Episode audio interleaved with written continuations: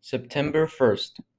Today is the first day of school, and right now I'm standing here at assembly feeling a bit chilly from the autumn wind. P.S. We're allowed to bring our notebooks to assembly because it's pretty boring and the teachers want us to have something to do. End of footnote. I woke up way too early today at 6:30. I suppose it isn't such a challenge for most people but it's really taken a toll on me, especially since I sleep till 8:30 every day in the summer.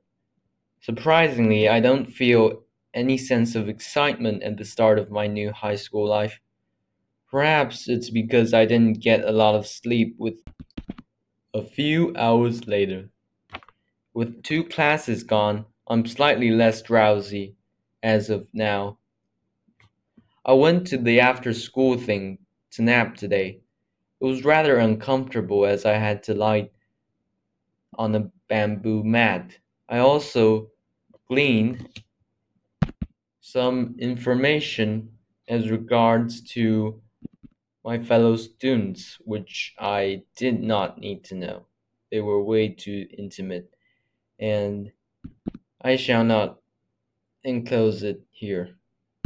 I heard all this when I was lying there on the mat with four other people who were talking and totally ignoring me, which is something people do a lot.